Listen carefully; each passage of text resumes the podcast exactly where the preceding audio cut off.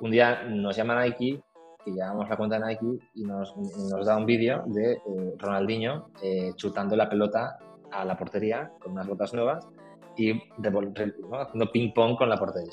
Y nos dice, oye, no tengo presupuesto para este vídeo, eh, rularlo, ¿sabes? Rularlo en internet. Y como, como iba el becario, me dijeron, tenemos equipo en la oficina de Barcelona muy pequeño, 8 o 10 personas. Eh, Nacho, mm, muévelo tú, ¿no? Y, y, nada, pues lo moví a saco, eh, podías comprar SMS en marca.com y compré un móvil con mil euros en budget, empecé a enviar SMS que publicaban todo el día, me metí en redes sociales, metí en Facebook, metí en High Five, en Orkut, creé 200.000 perfiles rulando el vídeo, bueno, se, lo hice con mucha ilusión y, curiosamente se convirtió en, en el, en el vídeo más visto en la historia de YouTube durante varios meses durante varios meses. Eh, el vídeo es Nike Ronaldinho Tiempo Legend y fue uno de los primeros casos de, vídeos virales de, YouTube y, de la historia. si pagas 80 céntimos de clic, el 2% se va a mantener, con lo cual tu CPA va a ser del doble, va a ser de 40 euros. ¿Sí? Más siguiente, ¿vale? Entonces, hacíamos este cálculo de manera sistemática. ¿Y qué conseguimos con esto? Que 40 millones de equipos para ir a hoteles, para el mercado español, por 8 mercados, 320 millones de palabras clave, es decir, 320 millones de anuncios en todo el mundo funcionando en Google 24/7, que antes daban una rentabilidad muy volátil en función de cómo soplaba el viento o whatever, redujera la volatilidad y fuera previsible. Porque tú decías, oye, ataca a 20 euros TPA, o ataca a arrobas de 3, o a arrobas de 3,2. ¿Sí? Entonces, las palabras clave que funcionaban más rápido, las que tenían más volumen de más consulta diaria, se optimizaban enseguida. Y las palabras clave pues, de hoteles muy long tail que hay en Nueva Zelanda, en Christchurch, en, whatever, tardaba más, pero tenías unas reglas financieras que la apuntaban a un sitio. Entonces, poco a poco, entonces, ganas previsibilidad, ganas control. Y cuando tienes control, ¿qué haces? Más madera. Pero es un cabrón, porque te frena.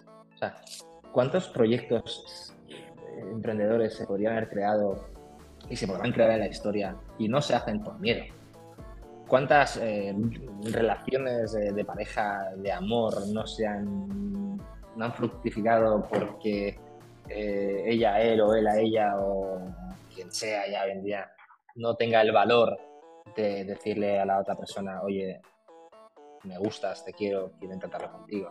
el miedo como elemento es un elemento que, que, que, creo que hay que controlar, porque, es, porque mal gestionado, joder, frena. Muy buenas, bienvenidos un podcast más en Proyecta. Hoy hablaremos de marketing, de agencias, de emprendimiento y muchas cosas más con Nacho Rodes, CEO de Rocket Digital. Muy buenas, Nacho, ¿cómo estamos? Buenos días. Muy bien, muy contento de estar aquí contigo. Y nada, Nacho, a mí siempre me gusta eh, que el invitado se presente. Entonces, ¿quién es Nacho? ¿En qué proyectos está? Y sobre todo, ¿qué estilo de vida tiene? Vale. Bueno, como te decía antes en la, previa, eh, Nacho es un tío hiperactivo desde pequeño, entonces hago un poco de todo. Eh, entonces intentar hacerlo de manera escuela y sencilla. Nacho, Nacho es, es un padre de familia casado con dos hijas y una persona que le gusta hacer muchas cosas y que valgan la pena. ¿no? Antes hablabas de que aporte valor a este podcast, pues esta es la intención de mi, de mi, vida y de todo lo que hago, que al final valga la pena cosas que hago. Entonces, mi, mi rol más, lo que ocupa más tiempo es que soy, soy eh, director general de una, de una, firma de consultoría de marketing digital, que es Rocket Digital, antes conocida como Rocket Roy. Eh, luego te explicaré el porqué del cambio. Eh, somos un equipo de 80 personas que, que tenemos oficinas en Barcelona, Madrid e Italia y que, y que lo que vendemos son servicios profesionales de, del mundo de los medios de comunicación, publicidad digital en, gran parte. Manejamos un portfolio de inversión de unos 70, 80 millones de euros de inversión bajo gestión pues para anunciantes y marcas de todo tipo, desde pure players digitales hasta, hasta yo sé, digamos, eh, eh, la publicidad del e-commerce del Fútbol Club Barcelona, eh, o llamamos la publicidad de B2B de Globo, por decirte de ejemplo random, y luego pues mucho mid-market, que, que, es el grueso de, la facturación.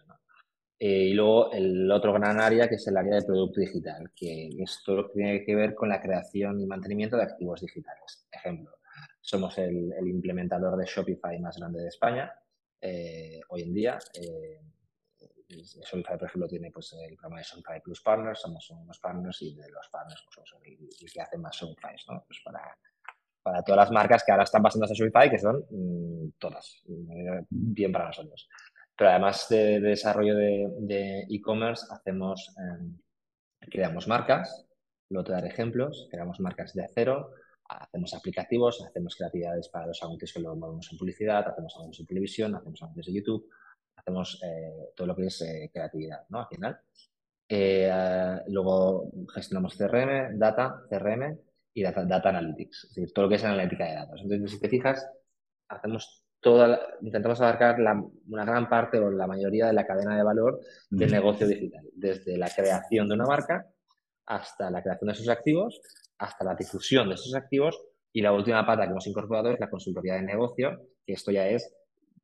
Consultoría de negocio clásica. Eh, ayer firmamos un contrato para, un e-commerce que, que te luego, que ha nacido en España, que nos ha pedido directamente un eh, director general. Entonces cogemos a una persona de nuestro equipo que es consultor, que es especialista, y em, la vamos a ver. Esto es lo que hace Rocket y esto es lo que me, dedico yo en mi, 90% de mi tiempo.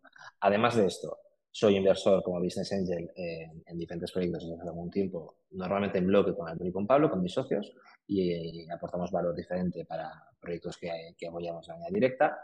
Eh, estoy en Citrocket, estoy en, en estoy en Barcelona Global, estoy en el Círculo de Economía, estoy en varias asociaciones que me ayudan pues, a estar en contacto con, el, mercado y el tejido emprendedor, económico de, la, sociedad al final.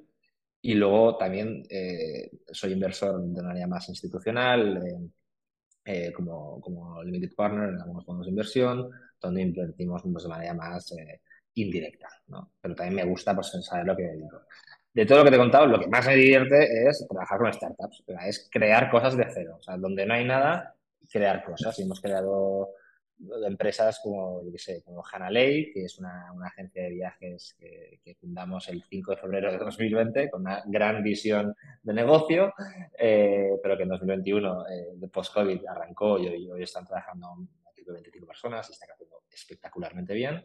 Em, creamos eh, un e-commerce que se llama Decon con un, fabricante de China. De hecho, me voy a, me voy a, a Shanghái en, marzo para reunirnos, entre otra gente, con ellos. Eh, soy inversor en, en las startups, estoy en, estamos en Google Walk, por ejemplo, que es una startup de Valencia, que es el líder mundial en, en free tours. Eh, Se pasó por el caso, el, CEO de Google Walk. Ah, sí, ¿eh? Juan, un grande, un grande. Y, y, ahora, por ejemplo, la última inversión que he hecho ha sido en, en Cuimo, donde hemos reunido un ticket de, de 120.000 euros, donde yo soy lead investor y soy consejero en Cuimo. Cuimo es, es el marketplace de motos de compraventa de motos de segunda mano, que está creciendo también espectacular, eh, con base en Madrid. Y bueno, aparte de esto, pues eh, bueno, yo, yo creo que hay que haber un equilibrio, ¿no? En la vida, no todo es trabajar, no te voy a hablar solo de trabajo. El trabajo al final es una parte de la vida. Mi padre se murió con 62 años cuando podía disfrutar de la vida. Y, y, y, la realidad es esta. La vida, tú me decías, ¿cuál es tu estilo de vida? Pues tu estilo de vida es que valga la pena. ¿sabes? O sea, mi lema desde hace años es, hagas lo que hagas, que valga la pena. Porque hacer las cosas a medias es, es muy mediocre. La vida es la perdón, la vida es la leche entonces, como buen hiperactivo, como que decíamos antes, eh, o sea, no me da la vida ¿sabes? de todo lo que hacer. Entonces, pero, pero en equilibrio. Y la familia es importantísima, eh, es equilibrio. Eh, me voy a correr mucho solo por la montaña, vivo cerca de la montaña aquí en Barcelona, me voy a correr. hago mucha bici, viajar y deporte me flipa. Ahora me voy con mi mujer de un viaje de esquí que es lo mejor que puedo hacer en mi vida, es, eso, es, viajar con, la gente que quiero, con amigos, tal. Pues eso es Nacho. Luego que dices ahora que disfrutas y todo esto, eh, imagino que ha llegado de años y años de trabajar mucho.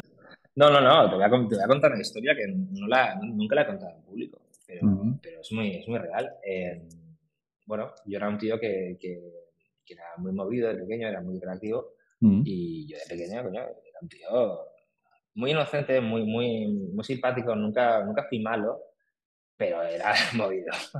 y, y lo, bueno, pues la del colegio, lo suspendía todo y, tal, y, me metí, me en problemas. Y a los 14 años mis padres ya estaban desesperados y me cambiaron de colegio. Y ahí fue cuando yo dije, o cambio yo, porque no voy a cambiar a los demás. Son 14 años, yo hice un proceso interno de cambiar la percepción que tenían los demás de mí.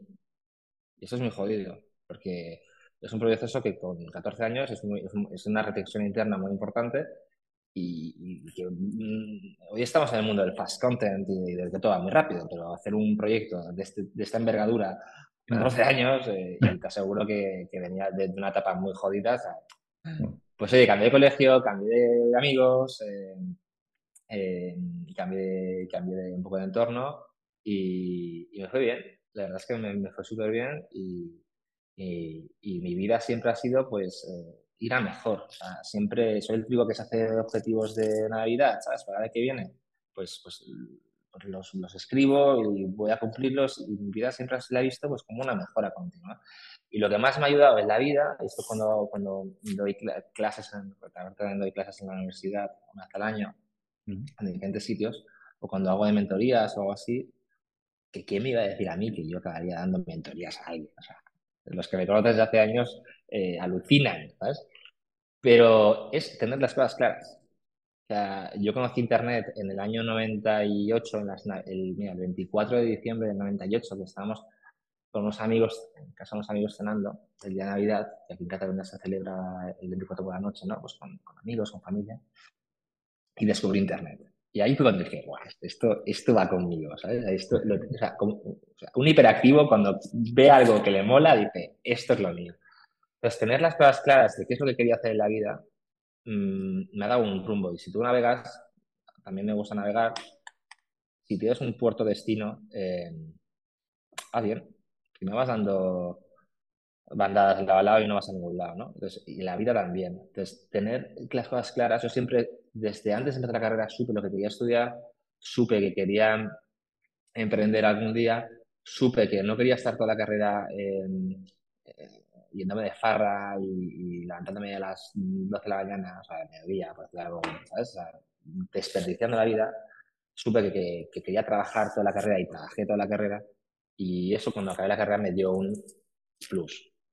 Yo, yo colaboro a cada carrera y ya con rodaje, ¿sabes? Ya con rodaje y, esto pues me dio un valor diferencial para contarte pues, las cosas que luego te contaré que, he ido haciendo a la vida. Yo hoy tengo 40 años, los cumplí hace dos semanas y, y joder, pues ahora lo veo y digo, pues, pues, pues, pues, quizás sí que, que, hago cosillas, ¿no? Eh, esa es mi vida. Entonces, eh, ¿por dónde quieres que empiece? Que, que, tienes unos objetivos y todo esto.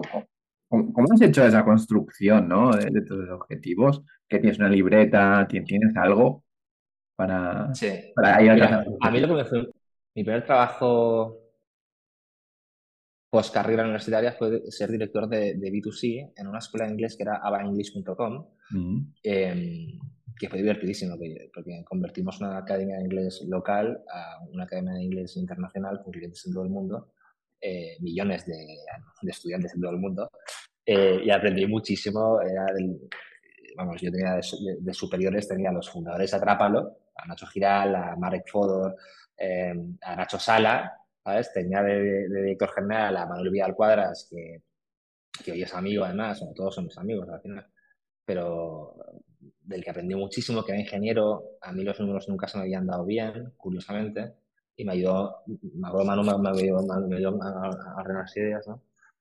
Y fue crear un Excel de eh, gestión financiera propio. Entonces, eso se fue complicando y empecé a, dejar un documentado todo lo que tenía que ver con datos en mi vida, ¿vale? Eh, si no tienes datos, no tienes evolución, no tienes crecimiento. Tienes opiniones y tienes autoego y tienes autocomplacencia y tienes lo que te dé la gana. Tienes ilusiones pero, pero no tienes algo que está escrito en, piedra, no, pero escrito en un lado donde te marcas los objetivos. Empecé a escribir todo. Y empecé a escribir, por ejemplo, eh, mis chequeos médicos. Una tontería como esta. Y empecé a medir el oxígeno en sangre. Empecé a medir pues, eh, una serie de variables que eh, si hacía deporte, cómo evolucionaban, si mi alimentación cambiaba, cómo funcionaban. Entonces, estos son objetivos. ¿no? Ver una evolución de una métrica, plantear otro objetivo y ver cómo evoluciona. Y esto lo hice pues, tanto a nivel de finanzas como a nivel de salud, como a nivel patrimonial, como a nivel de objetivos de desarrollo personal. Entonces, cada año me marco los objetivos y voy poniendo en verde los que lo consiguiendo. Y, oye, pues es, mola, porque si no tienes un objetivo, no, no, no, no sé, influyes mucho, ¿sabes? pero, claro, si es que si no tienes metas. Para mí la vida es, es, progresar, Y, y Nacho, ¿tienes muchos verdes? Un Excel. En ese Excel tienes muchos verdes a lo largo del año. Pues sí, sí, la verdad es que sí. Eh, eh, sí, no te diré que no. Pues el año pasado me marqué varios objetivos y, y los he cumplido todos. Por ejemplo, eh, yo fumaba poco, pero fumaba me obligué a dejar de fumar. Oye, hago 40 años, esto se acaba. Eh, me dejo de fumar. Eh, dije, quiero hacer, eh, quiero hacer el IS. me apunté al PDG del IS, eso es IS. Check. Quiero pasar más tiempo con mis hijas de calidad. Paso más tiempo con mis hijas de calidad. Quiero volver a jugar a un equipo. Pues me apunté a hockey hierba y juego en un equipo de hockey hierba y entrenamos los martes. ayer acabé a las, a las 11 de la noche en entreno. Pues esto esto es la leche, ¿no? estos son los verdes que te decía. y, son, y, son, necesarios los espacios, ¿no? Porque te da tiempo a, pensar en otras cosas y estar más fluido. Desde luego. O sea, eh, es que yo cuando, cuando yo, no sé, te pongo el ejemplo, yo cuando, cuando, yo cuando tenía 14 años, eh, mm. tengo una casa en la montaña, pues me bajé la bicicleta a Barcelona. Y en Barcelona, ir a correr o ir en bicicleta a, a, a Coiserola era de, era de friki sea, no es como ahora que está de moda. Era de colgado, era de, era de tío raro. Y yo, bueno, pues vivía cerca de montaña, entonces cogía la bici y subía. Eh, hablábamos de, ¿no? de, la hiperactividad, de, de, estas condiciones. Pues el primer día, como pongo este ejemplo, yo subí la, subí la, la calle hacia la montaña, un pico, eh, una montaña que mejor tiene 800 metros de altura, eh, tampoco es una locura.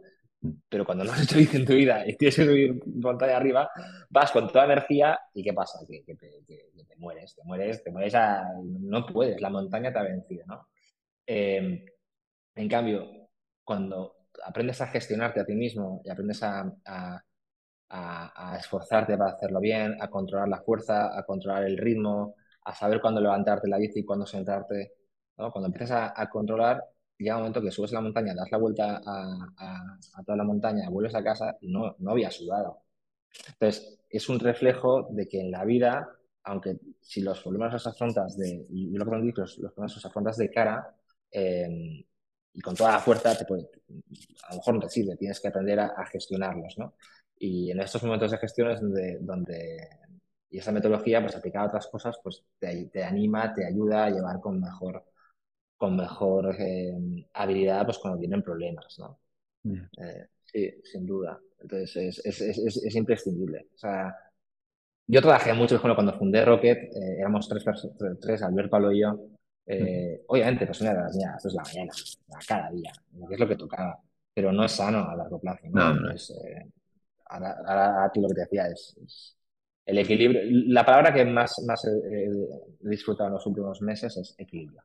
Sí. Y años La Claro, lo, lo, hablaba con otro emprendedor el, el otro día en, en, un podcast, ¿no? Que antes, pues no, no, no, no, se llevaba, ¿no? Esto de temas mentales, del equilibrio y todo esto, y no, y no os conocíais y ni hablabais de esto. Por eso, pues la gente se quemaba y se quemaba. Y como no nadie, como no, se habla tanto, ¿no? Entre emprendedores, como se habla ahora, ni de la salud mental, pues no nos hablaba y, pues creías que lo hacías bien, porque Marte, nos hemos dado cuenta de que no, de que no ese es el camino y que es mejor tener una vida equilibrada, Y también en cuanto negocio. En ese, sentido, debo decirte que también una cosa que sí que me he dado cuenta es que a veces siento que soy más fuerte del, de, lo que, de lo que me creía. O sea, que cuando tienes unas rutinas difíciles, el carácter pesa, ¿no? Y, el, la resiliencia, la, resiliencia, todo eso que se habla ahora, oye, pues, pues joder, pues, eh, sí, es importantísima. Y, te das cuenta, pues oye, pues que, que, eres más resiliente de lo que te pensabas, ¿no? Entonces la bici, el deporte, estas cosas te ayudan a entendente, a conocerte a ti mismo frente a la adversidad y a, cambiar y a, no ponerte nervioso cuando hay un problema, ¿no? Eh, y esto es un superpoder para, para las, las cosas. Vamos a, vamos a tus inicios, pero antes de tus inicios de emprender, a tus inicios, a tu trayectoria, ¿no? Como de marketing, ¿no? Yo, sé que tú empezaste a los 20, pues dirigiendo, ¿no? Ya empresas en, como en el departamento de marketing, ¿no? empecé, empecé, antes. Empecé antes, mira. Eh, yo, yo cuando empecé la carrera, eh, conozco a un primo de mi padre que había, había creado, había fundado Media Planning Group, que, luego se fundó con Abbas y hoy es pues, Abbas Worldwide. Em, y empecé a trabajar en, eh, bueno, tuve la suerte de entrar a trabajar de becario en, en, en Abbas, eh, cobrando eh, lo que cobran becario y trabajando en lo que trabajan becario. Y, y, y, ese fue mi, mi primer rol. Em, yo trabajaba ayudando a marcas, de, a grandes marcas de Volkswagen, SEAT, eh, Nike, eh, Intermon Oxfam, Winter Tour, eh, ¿no? de memoria, para ah, difundir su publicidad en, Internet.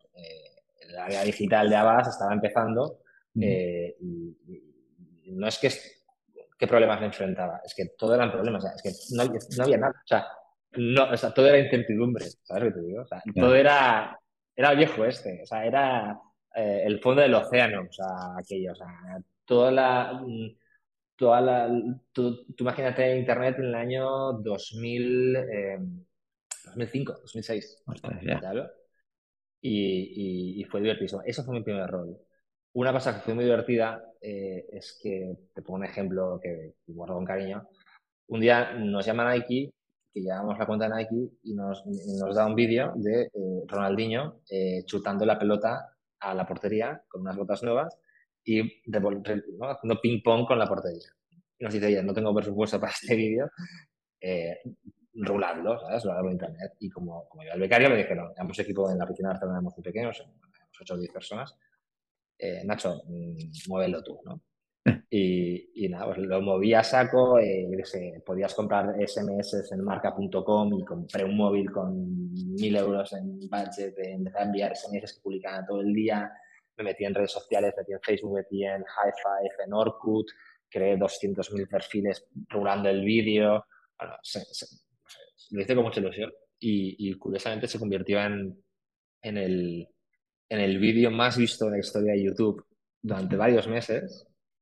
Durante varios meses, eh, es el vídeo de Nike Ronaldinho Tiempo Legend y fue uno de los primeros casos de, de, vídeos virales de, YouTube y, de la historia. ¿no? Y, de hecho luego, luego, luego Abbas ganó el primer premio eficacia de una agencia digital por esta pieza y, fue muy bonito. Entonces, este fue mi primer rol eh, eh, en primero de carrera. Ostras. Por cierto, era, por las mañanas. En segundo de carrera, eh, pues bueno, esto pues hizo ruido y, y, apliqué, vi que Iberia se iba de Barcelona y fue cuando eh, fue un poco show porque hubo invasión de pistas, eh, fue un jaleo de huelgas y tal. Y vería, pues, eh, lo que es corto radio, se abandonó el puerto del Prat, ¿no? Y creó Clicker, una compañía de locos para competir contra Vueling, ¿vale? Y pensé, bueno, aquí necesitan gente. Apliqué y entré de director de marketing online. Director, pero era yo solo, básicamente, de marketing online. Y eh, esto siempre queda bien, ¿no? Decir director. Y, y en segunda carrera fui director de marketing online de una compañía aérea en sus etapas fundacionales, desde que no habían aviones hasta que, hasta que hubo un año y medio de operaciones. Te puedes imaginar lo que aprendí y lo que disfruté en esa época. O sea, yo, venía, yo me iba a comer pues, con, con Alex Cruz, que era el director general de, era el director, eh, general de Clicker, que luego fue director general de Welling, que luego fue director general y presidente de British Airways, British Airways, cuidado.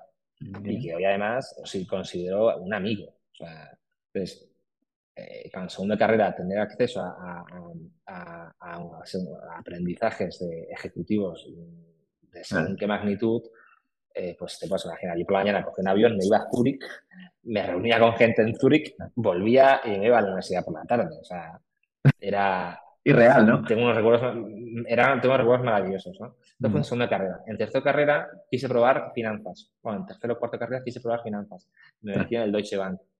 tenía dudas si me gustaban o no me gustaban y confirmé que no me gustaban. Entonces eh, salí, salí, de Deutsche Bank.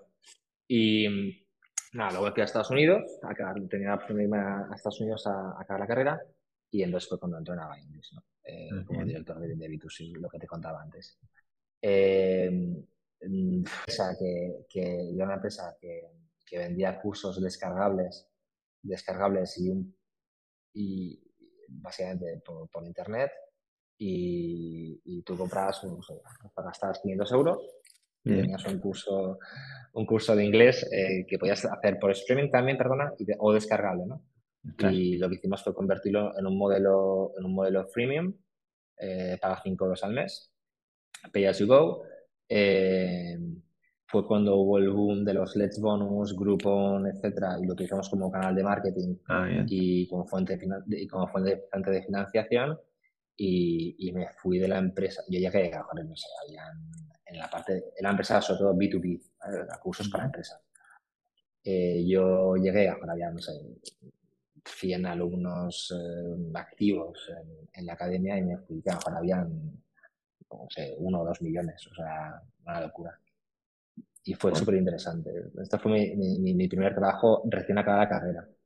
Eh, al día siguiente de mi English me fui, me llamaron, me llamaron al, de, de Mallorca y me fui de director de marketing online a logitravel.com, que era la agencia de viajes eh, de mayor facturación en España pre-COVID.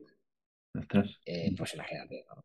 pues con un presupuesto de millones de euros en, canales digitales, en canales offline y, volando cada lunes a Mallorca a las 5 de la mañana y volviendo a Barcelona el, el, el viernes a las 5 de la tarde.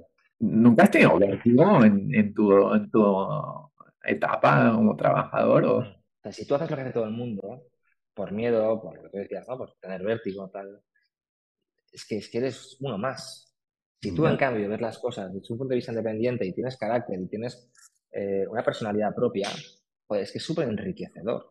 Ser siempre algo diferente me ha parecido mucho más interesante. Igual que crear empresas, igual que crear cosas. Eh, esto es una, una, cosa que a veces pienso mucho y, relacionado con lo que acabas de decir, te devuelvo la pregunta. O sea, ¿cuántas cosas frena el miedo? ¿Sabes? El miedo como elemento, el miedo como elemento es importante, o sea, porque nos, nos, nos frena de, de, de, de, hacernos daño, de meternos en un boca, pero también eh, el, el, miedo es un cabrón, porque te frena, o sea, ¿cuántos proyectos emprendedores se podrían haber creado y se podrán crear en la historia y no se hacen por miedo? ¿Cuántas eh, relaciones de, pareja, de amor, no se han, no han fructificado porque eh, ella él o él a ella o quien sea ya hoy en día no tenga el valor de decirle a la otra persona, oye, me gustas, te quiero, quiero intentarlo contigo. el miedo como elemento es un elemento que, que hay que controlar, porque, es, porque mal gestionado, joder, frena y, y, y, es horrible. O sea, no. Porque, entonces, ese, ese, ese criterio es lo, que, es lo que nos lleva a la priorización. ¿no? ¿Qué priorizas? ¿no? Pues qué priorizas en tu vida. ¿no? Y la gente más, in, que para mí, de la que yo he aprendido más, es la gente que, y a veces más interesante, es la gente que prioriza mejor. El día es finito, eh, todos tenemos mil inputs, te aprendes a priorizar qué es lo que quieres y tienes ese rumbo que te decía antes, ¿no? Es decir, tienes claro qué es lo que quieres la vida, yo quiero un equilibrio, familia, amigos, trabajo, desarrollo personal, son mis cuatro pilares, pues llegas mejor a ellos. ¿no? Entonces, vértigo, no. Pues si tienes un miedo, pero lo tienes controlado y sabes lo que quieres, en absoluto. Yo no trabajo, yo, yo me lo paso bien. Vértigo, vértigo nada, tío. Que, bueno, hay que, hay que tomárselo así, ¿no? Bueno, que, que si no vas a sufrir mucho. También, también soy consciente, hay gente que, hay gente claro. que puede decir que, que, que, hay gente que tiene una posición más cómoda pues para no tener miedo. Y también es verdad. O sea, mm. No quiero ir aquí a la de naif, ¿eh? Pero, pero bueno, si, si cada uno, cada uno en su, cada uno en su posición, pues oye, eh, calibras, ¿no? El riesgo, el riesgo beneficio, el riesgo miedo, ¿no? Y a mí nunca me ha gustado el miedo ni, ni, he tenido miedo. Otro día hablaba con mi mujer, le decía, pues o sea, algún día me moriré, ¿no? O sea, ya está. Pues, pero esta es otra cosa que siempre pienso, es cuando me mire, yo siempre pienso, cuando, cuando mire para atrás, desde la caja de pino, diré, ¿ha valido la pena o no ha valido la pena? Eh, ¿He aprovechado cada día al máximo? ¿Sabes? A mí no me verás en un sofá estirado, ¿sabes? Ah, te lo aseguro, o sea, me vas descansando algún día, pero me, me, me pone muy nervioso el, el, el, el, ¿cómo se dice? La, el, el, el, no hacer nada, ¿sabes? El, ah, no, o sea, el, claro. el no hacer nada. es la leche, o sea, ¿te gusta la música? Es que hay música. Yo toco la guitarra, yo tuve, yo tuve un grupo de música. Eh, grabamos maquetas eh, con Miguel de Páramo, que hoy es el, uno de los fundadores de WA, que es un espectáculo que está en Madrid, que, que es éxito absoluto, ni FEMA, eh, que mete a 1.500 personas cada día en este espectáculo con restauración. Eh, eh, y aparte Miguel es uno de mis mejores amigos, porque tengo la suerte de trabajar con amigos. Pablo es uno de mis mejores amigos. la vida es la leche. ¿no? volviendo, volviendo a, tu historia, ¿no? Nos hemos quedado en los inicios de, de, Rocket Digital, ¿no? ¿Cómo, ¿Cómo, surgió la idea? ¿Fue, ¿Fue tu primer emprendimiento, por cierto? Sí, sí, sí. Mira, muy fácil. Eh, yo cuando llego a, a mm. eh, me encuentro con un presupuesto de unos varios millones de euros solo eh, anuales, solo en Google Ads, solo en campañas de Google. Google por aquel entonces, em, vamos a focalizarnos en campañas de búsqueda, en search, tú pujabas por aparecer tus anuncios en algunas palabras clave, ¿vale? Y, entonces aquí tienes, pues, básicamente tres variables, ¿no? Cuatro variables mensaje que, quieres comunicar, qué producto que vendes al final. Pero bueno, eso es como viene dado, ¿ok? Anuncio, ¿vale? Creatividad, eh, cómo escribir ese anuncio, punto aquí, punto allá, coma, frase, mayúscula, ¿vale? Copy. El copy que pongas va a tener un mejor ratio de clic o menos.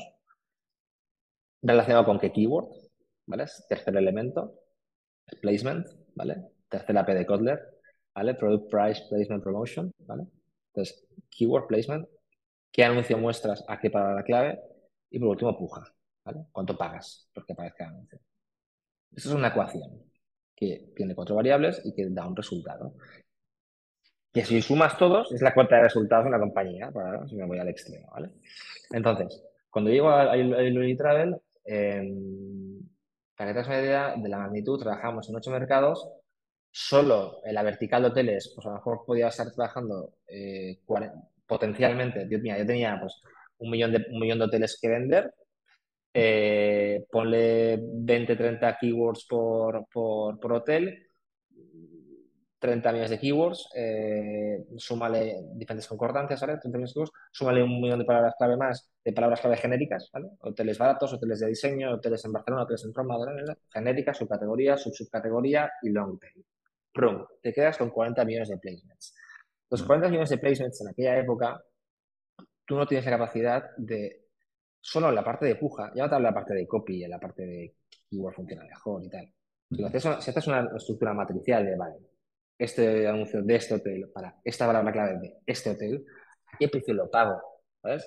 Em, eh, eso es trading, eso es finanzas puras. Entonces tú no tienes capacidad de, de analizar keyword a keyword como, como, como bet financiero, ¿no? uno a uno, si puedes pagar más o menos por clic, ¿vale? Porque uno tiene tres clics al día, otro tiene 10 clics al día, otro tiene 200, ¿no? Entonces es muy difícil. Entonces lo primero que creamos fue, esto era cuando el Costa Concordia se hundió, más o menos, fue un inicio, un inicio de año un poco malo para agencias de viaje, conseguí que me dejaran a dos ingenieros, me nos conectamos por API nos conectamos por API a, Google, nos descargamos toda la información de todo, de todo Google AdWords, de nuestras campañas, que eran millones de datos, en nuestro, en nuestro, en nuestro servidor, elaboramos análisis estadísticos, diseñar un algoritmo, que es, sentido común, ¿eh? Eh, que estamos perfeccionando, eh, de, de, decisión de si una puja la teníamos que subir, bajar de precio o pararla. Stop loss financiero todavía la fórmula que siempre expongo, que es una fórmula que a mí me ha ayudado muchísimo, es CPA por ratio de conversión igual a CPC. ¿Qué quiere decir esto? Si tú puedes pagar, si tú puedes pagar 20 euros por un CPA objetivo, porque tú vendes un producto que vale 100, ¿vale? Te cuesta a ti 70, eh, te llevas 10 de margen y pagas 20 en publicidad, ¿no? Pues 20 CPA. Y tienes un ratio de conversión del, mm, del 2%, porque esa keyword te está convirtiendo en 2%, 20 euros por 2% de probabilidad eh, es igual a 40 céntimos de clic relativo. ¿Qué quiere decir esto? Si pagas 80 céntimos de clic, el 2% se va a mantener, con lo cual tu CPA va a ser del doble, va a ser de 40 euros. ¿Sí? Va siguiendo, ¿vale? Entonces, hacemos este cálculo de manera sistemática. ¿Y qué conseguimos con esto? Que 40 millones de keywords para ir a hoteles, para el mercado español, por 8 mercados, 320 millones de palabras clave, es decir, 320 millones de anuncios en todo el mundo funcionando en Google 24/7, que antes daban una rentabilidad muy volátil en función de cómo soplaba el viento o whatever, redujera la volatilidad y fuera previsible. Porque tú decías, oye, ataca a 20 euros CPA o ataca a arrobas de 3 o a arrobas de 3,2. ¿Sí? Entonces, las palabras clave que funcionaban más rápido, las que tenían más volumen de más consulta diaria, se optimizaban enseguida. Y las palabras clave pues, de hoteles muy long tail que hay en Nueva Zelanda, en Christchurch, en, en whatever, tardaba más, pero tenías unas reglas financieras que la apuntaban a un sitio. Entonces, poco a poco, entonces, ganas previsibilidad, ganas control. Y cuando tienes control, ¿qué haces? Más madera. Más hoteles, vuelos, vuelos punto a punto de diferentes ciudades del mundo. Eh, subes, entonces acabamos, acabamos, pues bueno, pues eso, así es cuando nace Rocket. Entonces, eh, la idea la, la, hicimos, funciona de coña, hice varios proyectos internos de mejora de la utilización de, del marketing interno. Te pongo otra anécdota, yo me gasta cada mes, eh, dos, ya se puede contar, me gasta cada mes más de 200.000 euros en comisiones de afiliados. Cuando el marketing de afiliación era el segundo o tercer canal más importante del momento. Eh, me pongo a rascar, a rascar un poco. Antes me hablabas del vértigo, ¿no? Y, del miedo, ¿no? Y de, seguir lo que hace todo el mundo, ¿no? Y, del pensamiento crítico, ¿no? Pues yo llego allá y digo, a ver, eh, 200.000 euros en comisiones, ¿a quién? No, es que a estos afiliados. déjame ver qué hacen estos afiliados. Uy, es que no, no, no, lo sabemos. O no, es que estos no te lo dicen. Ah, ¿Y, ¿Y dónde ponen los anuncios? Es que mm, no sé. A ver, a ver, a ver. A ver. que yo pinta labios y me, me estáis fastidiando, que, ¿sabes? Eh, bueno, pues para que te hagas una idea, eh, básicamente pues, me MPT a las dos redes de afiliación más importantes de España, mm. en la agencia de viajes más importante de España en aquel momento, eh, y no pasó nada. Es decir, es decir, había un nivel de fraude eh, enorme, porque todos los sistemas y mecanismos de control que ahora pues, se han desarrollado más, en ese momento no estaban, ¿no? Y, y nos estábamos petando 200.000 euros al mes. Entonces, em, luego lo volvimos a activar, descartando solo a los que realmente vimos que claramente eran un poco turbios, ¿no? Y mm. luego, hablando con más gente, eh, incluso hablando con gente de otras empresas, de, medios, de medios muy importantes, de marcas muy importantes, te, vas dando cuenta que, era una época donde pues, eso era lo que decíamos, el viejo oeste, el fondo del océano, y las cosas no, no, estaban tan profesionalizadas y hubo gente que ganó muchísimo dinero pues comprando eh, la keyword en Google de, de una marca y cobrando la comisión por ello. Es decir, compraba la keyword en Google a un CBC de un céntimo o dos céntimos y, y, retornaba por cada clic, pues yo qué sé, 20 céntimos. O sea, claro. Dime tú que, que, quién no, financiarte de este retorno. Ya. Ahora esto es imposible. Ahora, ahora es imposible. ahora es imposible. Y, de, y de, hecho, de hecho, de hecho, destapé parte del pastel porque yo mismo me hice pasar por afiliado. Yo mismo hice el ejercicio de, estafar a, mi proveedor. Le puse a prueba a mi proveedor eh, para ver si me estaba siendo honesto y no. Mm. En fin, la condición humana, ¿no? Porque al final, si tienes un intermediario que, que, que, trinca comisión de una acción, pues. Mm. ¿Y, y, a, las empresas, eh, en tu caso de hostelería, le costaba ver este mundo de las keywords en sus inicios? O sea, o... ya existían, habían plataformas como Kenshu, Marine Software, Um, Kenshu, pues una compañía con base en Tel Aviv, eh, financiada por los mejores fondos de inversión del mundo, de tecnología, Madden Software, cotizada en Nasdaq, hacían el multicanal y eh, es una solución que, existía en el mundo, o sea, era conocido que tenía, que, tenía un valor añadido, ¿no? Entonces, no, salgo de los travel vuelvo a Barcelona, llamo a Albert, que había sido compañero de trabajo en Clicker, llamo a Pablo, eh, íntimo amigo mío y compañero de aventuras, eh, y le digo, oye, vamos a montar esto. Entonces montamos, Albert hace la tecnología, Pablo hace operaciones y yo me dedico a, comercializarlo. ¿Y cómo lo iba a vender? Pues muy fácil, tío, con, una hoja de papel. Yo, yo iba a vender con un DIN A4, decía, yo dibujaba una gráfica long tail, decía, ves, mira, keywords de mucha búsqueda, keywords de, poca búsqueda. Em, eh, volumen de búsquedas, con lo cual modelo de subastas, precio, eh, el precio barato lo tienes en el long tail, el ratio de conversión, porque todo eso es un embudo, ¿no? Buscas hoteles, hoteles en una ciudad, hoteles concretos en una ciudad, ¿no? Entonces es un embudo claro, ¿no? Pues la, la calidad la tienes en todo el long tail. Claro, ¿cómo gestionas el long tail? ¿Cómo gestionas eh, campañas, en el caso de hotel, pues es fácil de explicar, pues eh, tan largas, ¿no? Entonces, aquí está la solución. un robot que tú le dices 20 euros CPA y te pone las campas.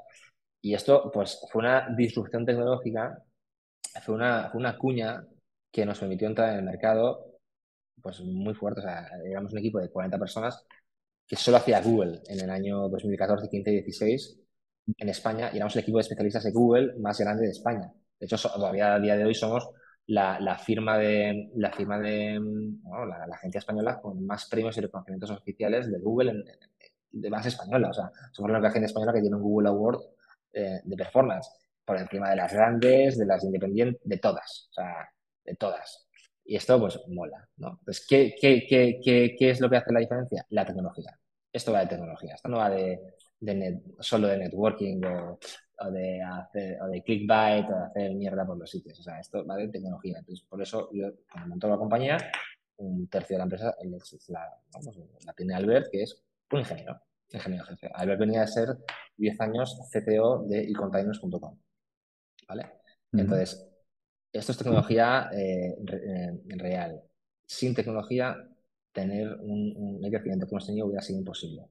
¿Vale? Tu siguiente pregunta, ¿esto es posible a día de hoy? No. ¿Por qué? Porque ahora te contaré el lado B, ¿vale? En 2019 eh, hicimos el spin-off de, oye, hemos venido a hacer software, vamos a hacer el software porque lo estamos vendiendo como agencia, eh, el software, vamos a ir a Silicon Valley y esto va a ser brutal, ¿no? Entonces Google nos dio 4 millones de euros, repito, 4 millones de euros para, para comercializarlo y desarrollarlo. Y a la vez otro equipo de Google eh, empezó a hacer release de soluciones de automatización exactamente iguales que las nuestras, pero obviamente con mucho más datos, con mucha más velocidad y con muchísima más precisión que nosotros y encima gratis. ¿no? Y, y, esto es lo que luego ha derivado en soluciones de inteligencia artificial aplicada a la creación de anuncios, y entonces, pues, esos años fueron divertidos porque en 2019 montamos Spacebus, eh, nos mudamos a una oficina de 1.500 metros cuadrados. El 15 de noviembre de 2019 eh, yo tengo que despedir a 35 personas porque vendíamos, pero, no reteníamos y mm. vivíamos, del, vivíamos de lo que nos daba Google. Cuando yo vi que lo de Google olía raro, eh, yo dije, se acaba la fiesta, eh, no podemos permitirnoslo y es muy importante empezar las cosas bien, pero también acabarlas bien. Claro. Hicimos un cierre de Spacebus súper ordenado, súper ordenado. Todo el mundo tuvo trabajo, tuvo trabajo a los 10, 15 días, em, pagando el máximo a todo el mundo y sobró dinero que reinvertimos en, en, Rocket, en Rocket otra vez. Esto fue finales de noviembre, de, finales del 2019. Imagínate, con toda esta movida, eh, llega el COVID. con, una oficina de con, una, con una oficina que nos hemos gastado un mineral en reformarla, de 1.500 metros cuadrados, eh, una movida, ¿no? Y, y nada, pues nosotros volvimos a, a Rocket y abrimos el área de producto digital de Rocket. ¿no? Desarrollo, creatividad. Entonces nos convertimos en una, compañía que, si bien habíamos metido como tecnología y software de, de Google, ya habíamos ido incorporando más servicios, más servicios de media, pues abrimos todo el melón de creatividad, de desarrollo, etc. Entonces, hoy somos una, una, firma mucho más diversificada, no tan, no tan apalancada en publicidad. Esto es lo que es Rocket hoy en día, un equipo de, casi 80 personas, eh, oficina en Madrid, en Barcelona, en Italia. Italia pesa un 20% del negocio, una compañía que, que, está, que está cerca de estar en el de mercado, que tenemos líneas con un margen muy bueno, una compañía rentable, una compañía que crece, una compañía por la que han pasado más de 200 personas, que, que ya están en otros sitios. Y una compañía que, que, a veces no se habla, pero joder, que está detrás de, del éxito de muchas otras compañías. O sea, todo lo que te he contado, pues, por ejemplo, toda la industria del apartamento vacacional en España la llevábamos nosotros. Todas las campañas publicitarias en Google de, de todos los players, prácticamente todos los players de apartamentos vacacionales en España, las gestionamos nosotros. Una compañía que, pues, pues yo sé, pues, que en el año 2000, finales del, no, en el año 2021, Mm, me viene a ver eh, Pablo Nueno, un, amigo mío, me dice, oye, tengo un, tenemos un, equipo aquí que queremos montar una marca de suplemento capilar para el pelo. Y yo digo, tío, un crece pelos no, no, no, no, no me vas a hacer. ¿Pero tenéis algo? No, no, porque en ese momento ya no trabajamos con cualquier anunciante. O sea, nosotros trabajamos con, con clientes tipo A o B, ¿vale? Pero, o sea, clientes de, pedimos siempre actitud, actitud y, y, y obviamente, pues, eh, eh, capital, ¿no? Pues para hacer frente al presupuesto. Pero le digo, ¿tenéis, algo? No, no, no tenemos nada. Y yo, mm, no sé, tío. Estoy muy liado, Pues tío, pues lo, hicimos y creamos Holistic, que Holistic hoy es más que una marca, es un movimiento social. Se, ha convertido en el líder, el líder eh, nacional de, de, suplementos de fortalecimiento capilar, eh, un movimiento social en el que no hay influencer en España que no haya hablado de Holistic, que no recomiendo Holistic a su audiencia, las primeras dos influencers fueron dos amigas mías, que son Claudia de la Riva, la fundadora de, de Apollo Kids, aparte soy inversor, y la Alejandra Meller de, de Robin Collection, de una marca de, de ropa de chicas. Y dije, oye, mm, probad esto a ver si funciona como influencia. Y, vamos, los anuncios de Google y de Meta, eh, vamos, quedaron atrás. Entonces, es una compañía que no, no, no, publicamos, no comentamos todas las cosas chulas que hacemos. Trabajamos, o sea, llevamos toda la publicidad de, de una gran marca de Inditex en el mundo.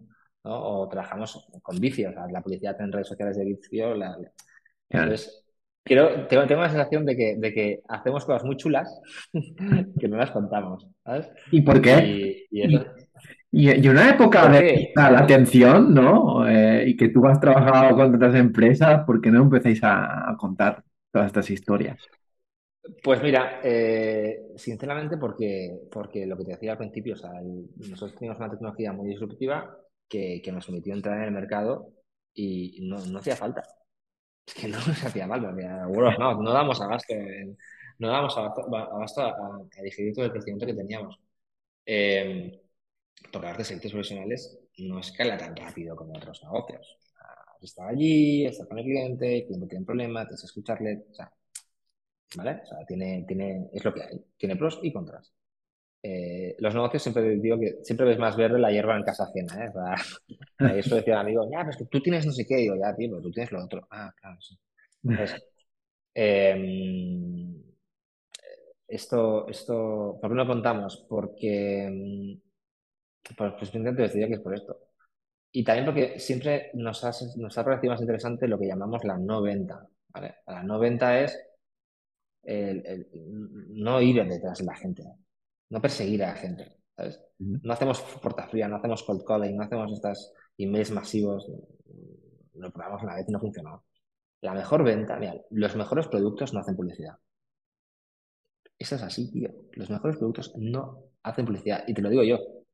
Obviamente, sí tienes que lanzar un producto nuevo al mercado, tienes que comunicarlo, obviamente. Pero, pero incluso si vas arriba del todo, los mejores, mejores, mejores, mejores, las mejores marcas, tú ves a, a, Zara haciendo publi. Sí, ¿vale? O sea, porque tiendas de los mejores placements del mundo. Sí, sí. Claro. Pero no, no, no, es, una, no, es, no es una estrategia eh, de, de publicitaria como puede ser, eh, no sé, booking.com mm. o, o, una marca de alta intensidad en, en ¿no? O, ¿no? o, de, o de consumer goods, ¿no? O sea, no. O sea, la, la, mejor publicidad es el boca oreja. Mm. Hay, hay, un, hay un dibujo que, que, explica esto muy bien, que es eh, yo te puedo hablar, o sea, a te puede, una marca te puede decir, tío, somos los mejores. Somos los mejores. Pero ¿por qué triunfa la influencia? Porque no es la marca quien te dice, es otra persona de quien te fías. Entonces, eso, eso es la leche. O sea, si yo te recomiendo algo y te digo, digo, esto, tienes que hacer esto, ¿sabes? O sea, tienes que probarlo, va a tener mucha más fuerza que no que la marca propia te diga, es que yo soy súper guay, pruébame, ¿sabes?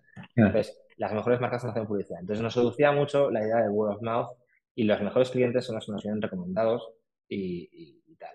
¿Qué ocurre? Que también llega un momento que cuando, y cuando tienes un, tienes que pagar pues, más de 80 nóminas cada mes, bueno, pues me iría bien, me iría bien no tener las agencias de marketing eh, es un sector que históricamente pues, bueno, pues es más o menos volátil, ¿no? Pues pierdes un cliente y tienes que despedir a un tercio de la plantilla, cosas así. Nosotros esto nunca lo hemos hecho. Nunca lo hemos hecho. Somos, oye, nos gusta trabajar mucho con el dato, creo que analíticamente tenemos unos cuadros humanos internos um, para tomar decisiones muy desarrollados, lo, lo, que, lo que conozco de, de, otros, amigos y compañeros que tienen en otras agencias, creo que tenemos una analítica muy buena. Eh, somos la única agencia de España, creo, que este año 2023 no ha hecho ningún despido masivo. Ni uno. yo, todo el mundo oía, pues Pepito ha echado, ha tenido que echar a 10 personas, otro a 20, otro a 30, otro a 5. Pues nosotros a nadie. Entonces no nos gusta la volatilidad, no nos gustan eh, los servicios unipersonales. Por ejemplo, Rocket no es una empresa donde el director general sea imprescindible. Pablo, Alberto y yo, cuando fundamos Rocket, dijimos, todo el mundo es prescindible. Porque es la única manera de escalar. Mm, sí. De crecer, de crecer. Y, si, un negocio depende de que ya esté yo, vamos mal, mm. No lo cojo. Claro. ¿Y tenéis, tenéis diversificar los clientes? O sea, no, no, no, pretendéis de uno, ¿no? Que, lleva toda la facturación. no, no. No. De, hecho, de, hecho, lo que estoy diciendo lo llevamos hasta las últimas consecuencias. te pondré un ejemplo en concreto. Año 2016, nosotros empezamos a trabajar con un cliente que se llamaba Super Studio, que, que ahora ya no existe, que invertía pues 5.000 eh, euros al mes en, publicidad digital, ¿vale? Eh, al cabo de un año estaba invirtiendo más de medio millón al mes. Es una compañía que al cabo de los años se acaba vendiendo a un competidor y, y nosotros dejamos de trabajar a mitad del, a mitad de recorrido. Porque el emprendedor empezó a probar a otra agencia. Y el emprendedor además pues, era, era, amigo, era conocido de Pablo. Eh, Pablo tiene, otra historia que se llama Six to Six, que lo voy a. Em, bueno, entonces empezó a probar otra agencia y nosotros le dijimos, oye, vas mal. Lo que está haciendo esta agencia, que esto no nos aprueba, estás equivocado. Este cliente representaba el 25%, el 25%, el 25% de los ingresos de la compañía en el año 2016 y teníamos una estructura de 45 personas. ¿vale? Y dijimos, vamos mal. Y entonces me acuerdo estar reunido con Pablo y decirle, tío, llama a David, dile que, dile que no, que nos vamos. ¿Pero qué dices? ¿Qué dices? ¿Estás loco? no, no, no. Al competidor de darle eh, la papilla a cucharadas, ni broma. ¿sabes? Se la va a tragar entera. Porque, ¿no? Esto es estrategia de negocio, tío. Luego con el competidor nos hemos ido a tomar cervezas y nos hemos reído, ¿eh? Pero os lo he explicado. No, no, o sea, entera y nos cortamos el brazo y perdimos el cliente entero. Pero decimos, vas mal, ¿quieres probarlo? Perfecto, vete entero con él. Y si va bien, oye, uno, autocrítica. Y nosotros aprenderemos a que, a que hay otro que hace mejor. Y eso es muy importante en la vida de los negocios, y es tener autocrítica. Yo lo hemos aprendido de Pablo. Pablo, ha, estado, ha, sido 15 años capitán de, del CP Sarriá, del equipo de fútbol de la Barcelona, Y, y, el saber trabajar en equipo y el saber ser autocrítico son valores que yo he aprendido sobre todo de Pablo. Y, realmente aquí lo aplicamos y, dijimos, oye, si el otro lo hace mejor, coño, pues, pues el cliente y, aprendemos. Y si no, ya volverán. Y al cabo de cinco meses, Pablo se encontró a David, ay, ¿qué tal? Bueno, la verdad es que el ROI me ha caído de 5 a 2, estoy un poco rayado. Oye, va, y sí volvemos. Volvieron, y los pusimos en 5 otra vez y al cabo de un año vendió la compañía. Te puedo poner otro ejemplo de, de pues hace un año y medio, pues llevamos tres años llevando la, la, publicidad digital de un gran retailer, gran, gran retailer eh, francés en España. Eh, y bueno, pues cosas que pasan, a veces te ayudan, a veces te, te restan, cambia el, el management y cambian de agencia. La performance se ha ido al traste. Bueno, pues no ha vuelto el cliente todavía, espero que algún día vuelva, pero bueno, son cosas que te dan confianza en seguir creciendo, ¿no? Entonces, esa es un poco la, no sé, la, historia. Y Nacho, ¿qué prefieres? ¿Trabajar con grandes empresas o trabajar con startups? ¿Con quién te diviertes más? Sinceramente, con gente que, valga la pena. con gente que valga la pena, que, yo qué sé, te puedo hablar de, del Barça, el equipo, el equipo de, de, Barça, mm. de, de media y de e-commerce es espectacular. Es buenísimo. Gloria, que es, una de las personas que tenemos de interlocución, es, es, una profesional espectacular. Entonces, eh, pueden haber problemas eh, de cualquier tipo, pero mm. vale la pena. ¿no? O, yo qué sé, o puedes trabajar con una startup o una empresa que no funciona, que no existe, como es Holistic en su día uno, y a la Holistic todo el mundo se sube al carro, ¿sabes? Pero cuando Holistic no existía y, decimos, vamos a hacer una, una, empresa de nuevo y empezamos un, un planeamiento estratégico de marca, un manual de marca, unos, unos aplicativos, unos mockups de página web, eh, creamos el Shopify, creamos toda la estrategia de influencers. esto es divertidísimo. De hecho, yo no estoy de cara al cliente. O sea, ese día, en ese proyecto tuve que actuar de, de, de, head, consultant porque tenía una relación personal. Y es otro tema, que a mí no me gusta trabajar con amigos y familiares y, porque me da mucha pereza, porque pienso, y si va mal, ¿sabes? No, no me compensa. Hay que vivir tranquilo y salir a la calle y mirar a todo el mundo a los ojos. Entonces, lo hice y funciona muy bien. Entonces, eso es divertido. Entonces, me, me da igual. Absolutamente igual. Mientras que haya gente que haga la pena, que, que haga las cosas. Nosotros pedimos tres cosas para trabajar. Aptitud, o sea, saber de lo que hablas, obviamente. Actitud, o sea, buen rollo. Positivismo, o sea, ya si empiezas eh, con mal rollo mal, no, no, no nos interesa. Y, y, luego, pues obviamente, eh, capital, ¿no? y, hay, mucha diferencia, eh, Nacho, entre startups y, grandes empresas. Cada vez menos. Cada vez menos porque las, grandes compañías están empezando a aplicar metodologías de, o maneras de pensar, ¿no? ¿no? tener miedo a tomar decisiones, intentar ser más, ser más ágiles en la toma de decisiones. las grandes compañías, es que a veces son muy lentas. Y te pongo un ejemplo. COVID estalla en, en, estalla en, ¿no? en, febrero marzo del 20, ¿no? Marzo del 20. ¿no? Nos confinamos a principios de marzo. Eh, las, las, grandes compañías, las, las, grandes corporaciones, ¿qué hacen? Trabajan con presupuestos anuales. Pues hasta enero, febrero, marzo del 2021 no se pusieron a fichar perfiles digitales en la escala. Casi un año después. A mí, en mi caso, ¿Qué hacen las marcas? Van a donde está el talento. ¿Dónde está el talento? En Rocket.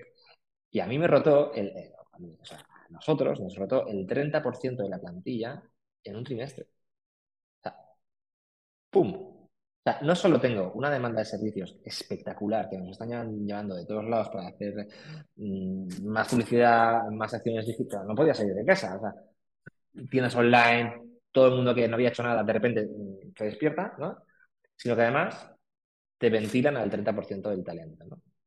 Y obviamente en cliente final, en algunos tipos de clientes finales hay más margen, con lo cual tienen más poder adquisitivo para poder retener talento eh, mm. de más calidad. ¿no? Puedes decir que es la cantera, ¿no? El talento. Bueno, no, no, pero es que esto pasa en, en, en, pues pasa en consultoría estratégica, pasa en consultoría, pasa en, pasa, pasa, en abogados, pasa en todos lados. ¿sí? Mm, bueno final nosotros vendemos conocimiento, es decir, nosotros lo que hacemos es, pues, especialistas en conocimiento. Somos una firma de lo que se llama High Intensive Knowledge Firms o algo así. O sea, vendemos conocimiento. O sea, aprendemos algo, lo sabemos hacer muy bien y vendemos ese conocimiento a terceros. Este conocimiento, claro, también lo puedes comprar. Entonces es como compras el jugador de fútbol y te llevas a tu equipo, ¿sabes? Claro.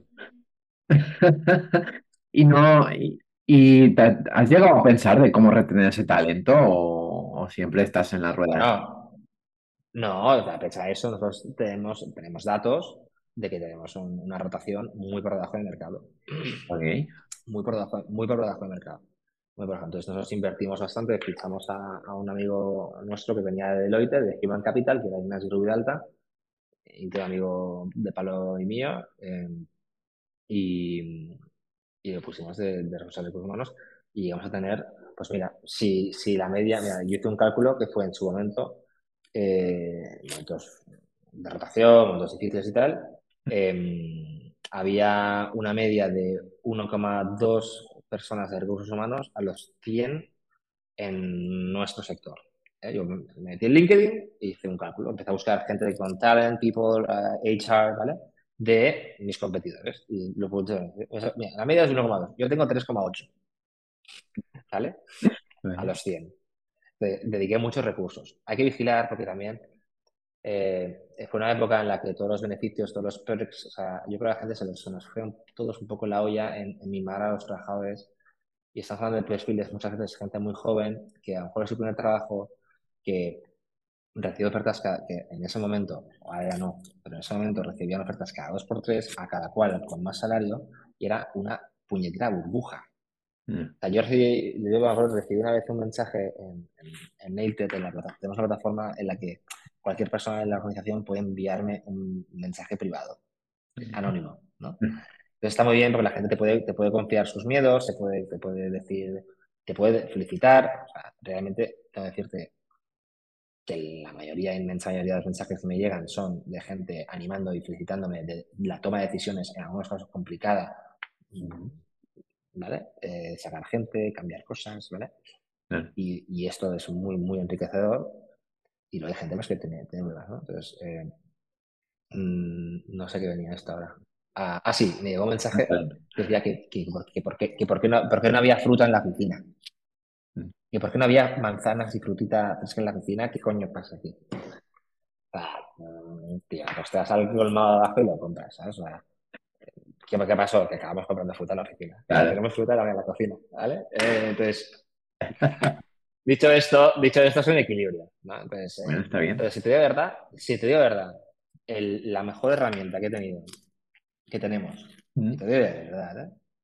eh que tenemos para retener talento son los valores. Es, es, son los valores de la casa. O sea, es que la gente, es la cultura. Es, o sea, a mí si un perfil conflictivo, si quiere ir, oye, punto de plata, tío, ¿sabes? Punto de plata. Ha pasado por aquí mucha gente, más de 200 personas en 10 años. Pues es un reflejo de la sociedad. Hay de todo. Te podría contar, pues, eh, no sé, o sea, eh, hace dos años descubrí una, una baja fraudulenta una baja fraudulenta. Una, baja fraudulenta. una persona que ya dos años de baja y era falso, era fraude. Ah, ya. Si no me llega a meter, si no me llega, si no me llega a meter allá y, a, a, ver qué pasa aquí, eh, no pasa nada. Pues hay que ser firme con esas cosas. Pero también hay que ser firme, igualmente hay que ser firme con que el horario de trabajo es hasta las 6 de la tarde. No quiero ver a nadie más allá de las 6 de la tarde. Y en las agencias de marketing, eh, ah. el capital humano es, la, fuerza de, trabajo, es lo más importante. Em, no siempre se respetan esas cosas. Entonces hay que, ser, hay que dar ejemplo.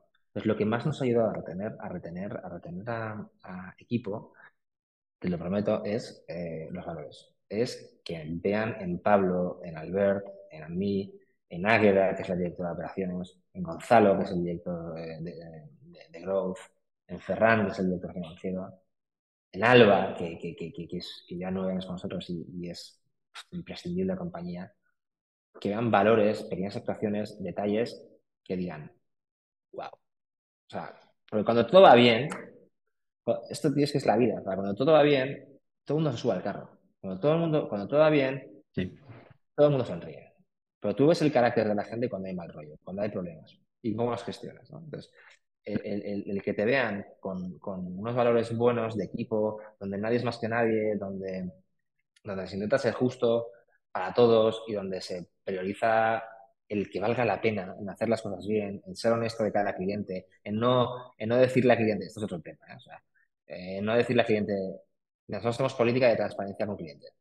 Te pongo este ejemplo, ¿vale? Desde el día uno. En publicidad digital se ha llevado muchos años y todavía se lleva sorprendentemente el eh, hacer inversiones publicitarias de, tus clientes ciega. Es decir, clientes se piensa que está invirtiendo 100, pero clientes en realidad están invirtiendo 50. ¿Dónde van los otros 50? Vale, Eh, entonces, esta ha sido una lacra del sector, ¿vale? Eh, la lacra del sector histórica, ¿no? Y todavía hoy se está haciendo, ¿no? Nosotros el día uno, la, propiedad de las cuentas publicitarias, por ejemplo, siempre intentamos que sea de propiedad del cliente. Solo eh, lo hacemos en cuentas de nuestra propiedad por un tema de, créditos con los medios. cuando tú englobas, nosotros gestionamos mucha inversión, entonces los medios nos dan crédito temporal, ¿no? 30, 60, 90 días, 180 días de pagos en algunos casos. Y para efectos de tesorería, pues lo, agradecen. Pero, pero siempre en transparencia. Entonces, este pequeño detalle, cuando tú estás en una agencia que ves que, el management se está trincando unos bonos de locos porque su negocio está en engañar a su cliente, es un mal ejemplo. Engañar o hay que decir que históricamente en el mundo tradicional esto era práctica habitual y eran otros tiempos, ¿vale? Tampoco quiero ser más. Pero hoy en día ya no. ¿vale? Entonces, cuando vas a una agencia que tiene política de transparencia total, pues esto se valora, ¿no? Pues, valores es, la mejor manera de retener a, la gente que quieres. ¿Cuál ha sido tu peor decisión dentro de, de Rocket Digital? Vale, vale. Mira, te lo junto con lo que me hablabas antes del vértigo, del miedo, ¿no? Mira, para emprender, y aquí nos escuchan muchos emprendedores. Mira, yo he montado varias compañías. No sé, ya te contaré, pero he montado varias compañías, algunas eh, están funcionando muy bien. Mm. La mayoría están funcionando bien, te voy a decir. Em, y es difícil, ¿eh? Eso. Esto va de pisar. No, no, totalmente. Pero también pasa por no, por no hacer locuras. Pues no voy a hacer no sé qué. Bueno, pues. Entonces, te diría. Em, emprender va de equivocarte. Emprender va de estar cómodo en la mierda. Y hay gente que no está cómoda en la mierda. Estoy pensando en una persona que conozco muy cercana que, que, que por educación, por lo que sea, pues eh, es muy prudente. Es muy prudente. Entonces no, no se siente cómodo saliéndose fuera de la línea, ¿no? Por lo que hablábamos antes de la manada, ¿no? Fuera del guion. cambio, a mí, que toda la vida me ha gustado la incertidumbre controlada, obviamente no soy un destedora, pero oye, si, si, hay dos caminos y, uno es yo enduro, ¿vale? De motos. Eh, un tiene más piedras que el otro, ¿qué me va a pasar? ¿Que me voy a caer y voy a rodar? ¿Hay un precipicio? No, me voy a caer. Pues vamos al otro que es más divertido, ¿sabes? no, no, el plano, ¿no? Pues esto es lo mismo. Entonces, esto va de probar, pues sí, porque emprender va de ponerte problemas, ponerte problemas para encontrar soluciones.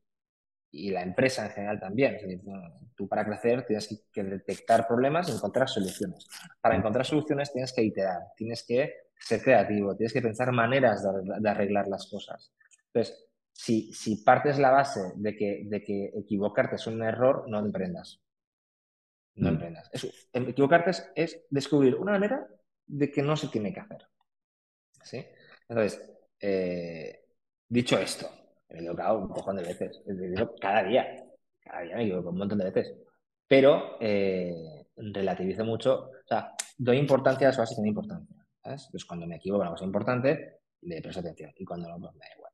Entonces, dicho esto, la cagada más, más bestia, pues es que te diría, no lo siento como una cagada porque, porque hice lo que me decía el corazón, eh, pues fue lo que te contaba antes. Nosotros cuando montamos Rocket, la idea original era hacer un software, una tecnología, levantamos capital, eh, hicimos el desarrollo, lo vendíamos como servicios y en 2019 nos fuimos a Estados Unidos con, con y con Pablo, un viaje pues casi exponencial a Silicon Valley y volvimos y dijimos, oye, hemos venido a jugar.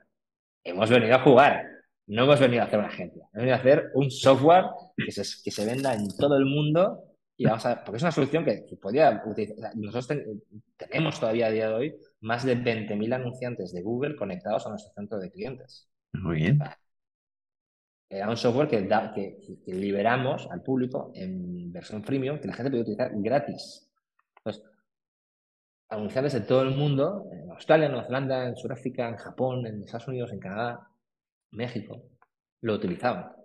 Entonces, liberamos el software y apostamos por el software. Y Google nos dio 4 millones de euros y los apostamos al software. En vez de, no sé, comprarme un barco. O sea, no, vinimos a jugar. Entonces, ¿me equivoqué? Pues no. Pues no, no me equivoqué.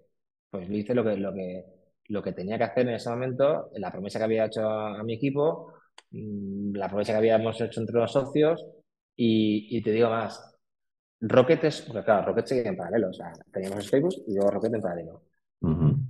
Rocket hoy está mucho mejor que si no hubiéramos hecho Facebook, petándonos los 4 millones. ¿eh?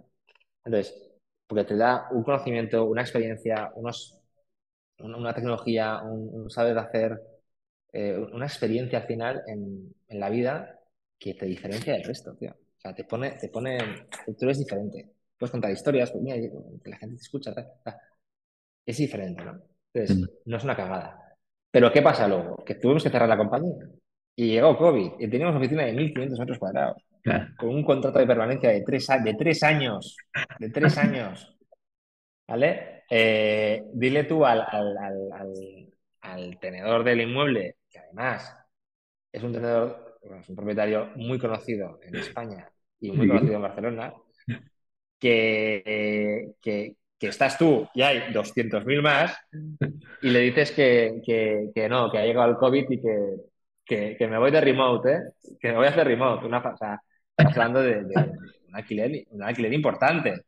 Un alquiler muy importante con unos servicios de agua, luz, electricidad y tal, de la mitad de lo que era el alquiler. O sea, una locura. Hmm. Y ahí pues tuve que tomar la decisión entre algo malo o muy malo. ¿Qué fue, qué, era, qué era, qué era malo? Rescindir contrato. ¿Qué era muy malo? Quedarte. Entonces vas consumiendo eh, servicios, ¿sabes? Eh, vas consumiendo pues, eh, alquiler. Y esto técnicamente era otra empresa, eh, porque estábamos montando un coworking, que habían, habían había esta, este espacio, teníamos amigos allá, está, por ejemplo, fue la primera oficina de, la segunda oficina de Cleverea, que es una, una legal tech que está, lo está haciendo muy bien. Estaba Cleverea, estaba Barner, estaban, estaban los chicos de Barner, de, de, gafas de luz azul, de gafas, de complementos, etc.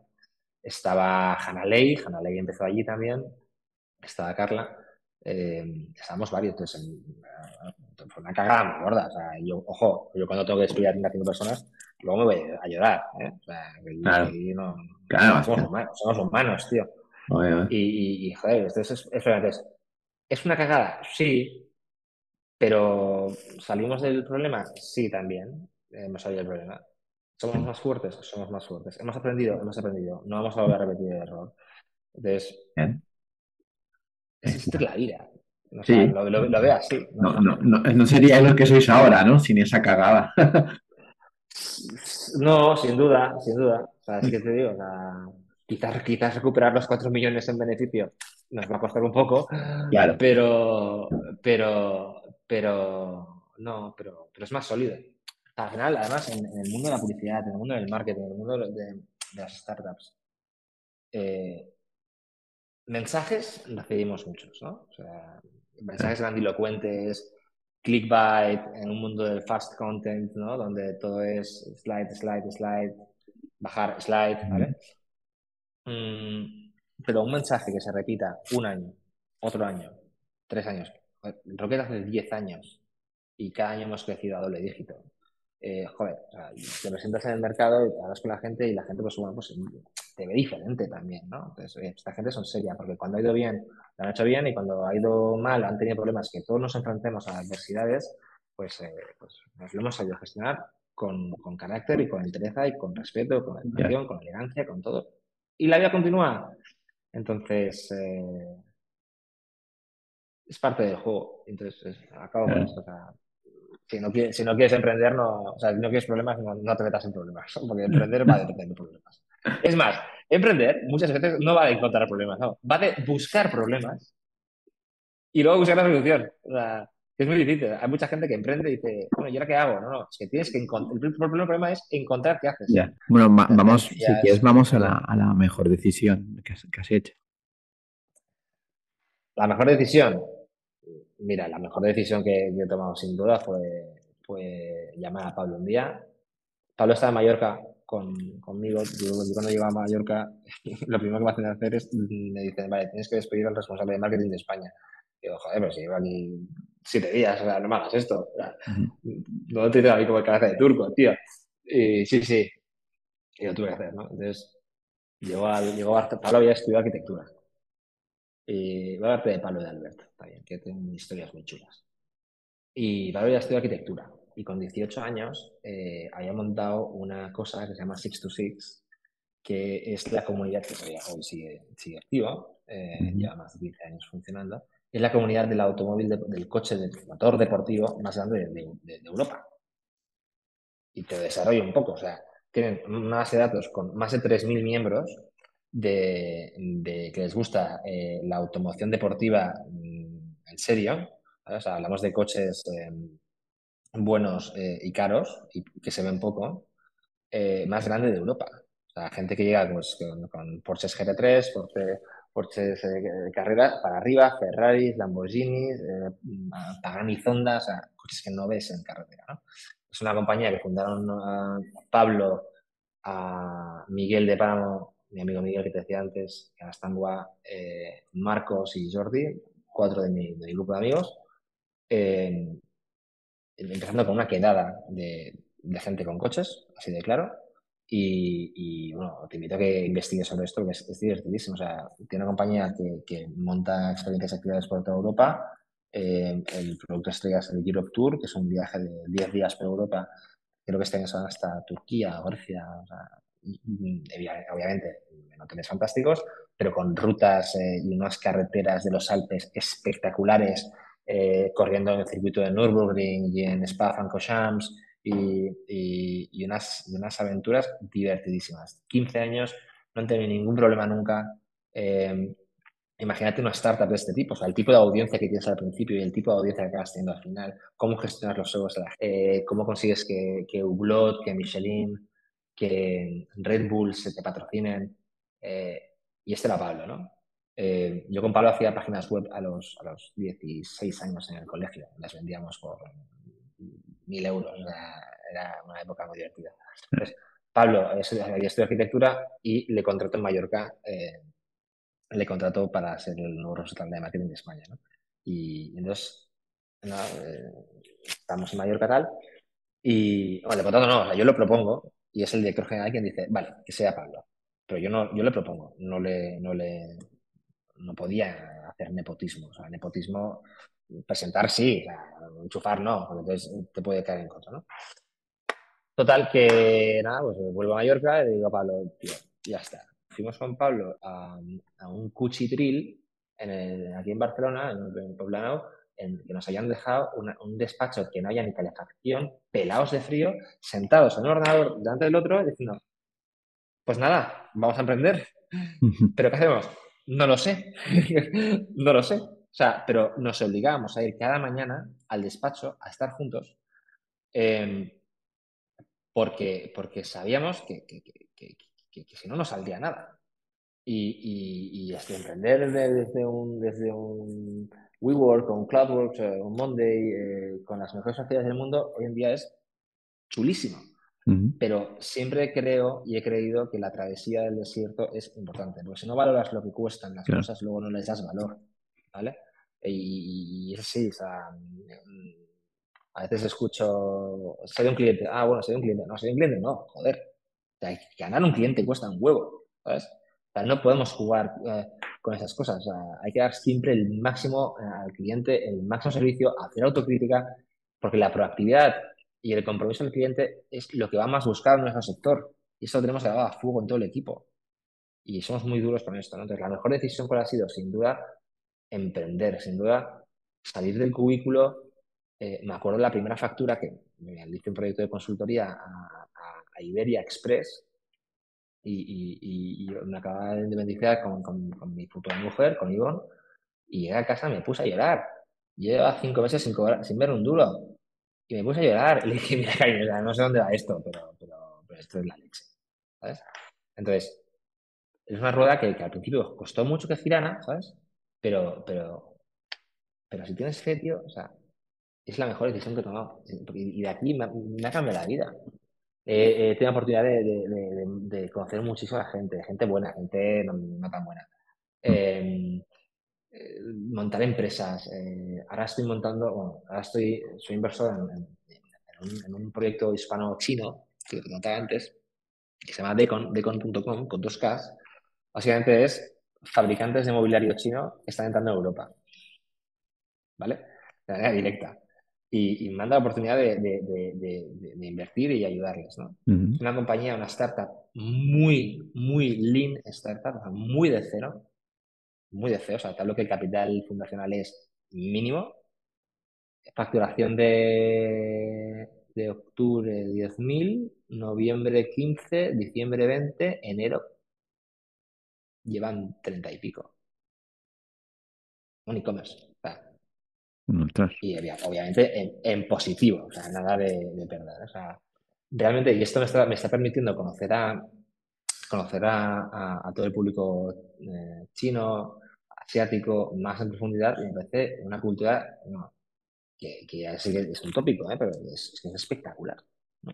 Y este e-commerce, que yo no, no, no, no, lo estoy llevando, sí que eh, desde Rocket es, cliente de, de, Rocket, que estamos servicios de, de posicionamiento SEO, de, de, publicidad digital, de consultoría estratégica, nos estamos eh, apoyando. Eh, da un tiro.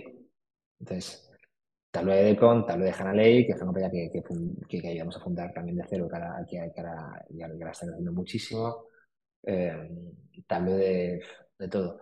Y yo pasé de estar en, el paro a de repente, emprendedor, de éxito, eh, Nacho, claro, que tal te va y tal.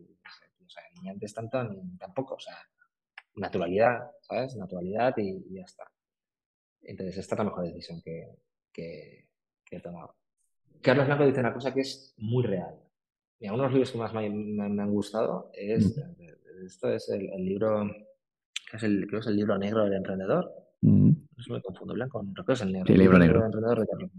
El negro. Un libro muy, muy fácil de leer, ¿vale? Básicamente Carlos lo que hace es eh, entrevista y tiene conversaciones con, creo que son 40 emprendedores de, España, ¿no? Y se fija no en lo bueno, no. Pero lo bueno es lo que habla todo el mundo, se fija en las cagadas, ¿vale? Es un libro muy sencillito de leer, donde se aprende un montón, ¿no? Y una de las que dice es que el momento vital del emprendedor, Carlos Blanco, o sea, uno de los mejores business angels de España, y no hay duda, ¿eh? Entonces, una frase dice que el momento vital del emprendedor es importantísimo. O sea, si el emprendedor se levanta por la mañana y va para arriba, la empresa va para arriba. Si el emprendedor se por la mañana y va para abajo, la empresa va para abajo. Eso es, así. Entonces, a mí me pilló además en un momento en el que podía emprender. Eh, no hay que banalizar el emprender. O sea, yo podía emprender, no tenía hijos en ese momento, eh, fue un año antes de casarme. O sea, estaba todo por hacer. Claro, o sea, es muy fácil decirle a la gente, no sé, hace unos años, ¿no? Hubo varios despidos, también la economía estaba un poco jodida. Gente de 40, 50 años que la acaban de despedir. No, pues monta algo. ¿Monta algo de qué? O sea, que, que, llevo toda mi vida haciéndolo de una manera. O sea, no, no, no es tan fácil, ¿no? Entonces, pero, pero sí, sí, o sea, si puedes ser dueño de tu vida en ese sentido, hazlo porque a mí al menos me vale la pena. Sin duda, Nacho. Y, Nacho, ¿dónde ves eh, dentro de 10 años a Rocket, Rocket Digital? Rocket, eh, sí. Pues me gustaría verla. Me gustaría verla más grande y mejor. Y sí, o sea, no te puedo decir nada más, más grande y mejor. No sé si será conmigo, porque también creo que, y cuando entraba aquí en Rocket, siempre, siempre hacemos una reunión de bienvenida, ¿no? En cuanto a la historia, el algoritmo y tal y cual, ¿no? Y les digo, oye, me da igual, o sea, un día te vas a ir. Y la gente se queda es mi primer día y me estás diciendo que me voy a ir, ¿no? Pues sí, te vas a ir. welcome, ¿sabes? Te lo anuncio.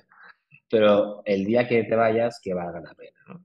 Entonces, creo también que hay momentos en los que tienes que salir. Entonces, no sé si será conmigo o no, pero lo que me imagino es un rocket mucho más grande, que, que sigue con la tendencia, ayudando a marcas eh, en, España eh, y en Italia y en todo el mundo, que trabajamos con clientes en todo el mundo, tenemos clientes de Suiza, de Japón, eh, de todos lados, eh, a hacer un más y mejor negocio digital. Ese es, el, resumen. Intentando hacer las cosas bien, con valores, valores que en, el mundo del marketing digital a veces eh, no siempre están presentes. Entonces, nosotros intentamos aportar nuestro grano de arena, nuestros pasión, compromiso, innovación son nuestros pilares y, hacer las cosas bien. Lo que te hablaba al principio, o sea, progresar, crecer, mejorar, eh, mejorar tú y mejorar la sociedad de la que vives.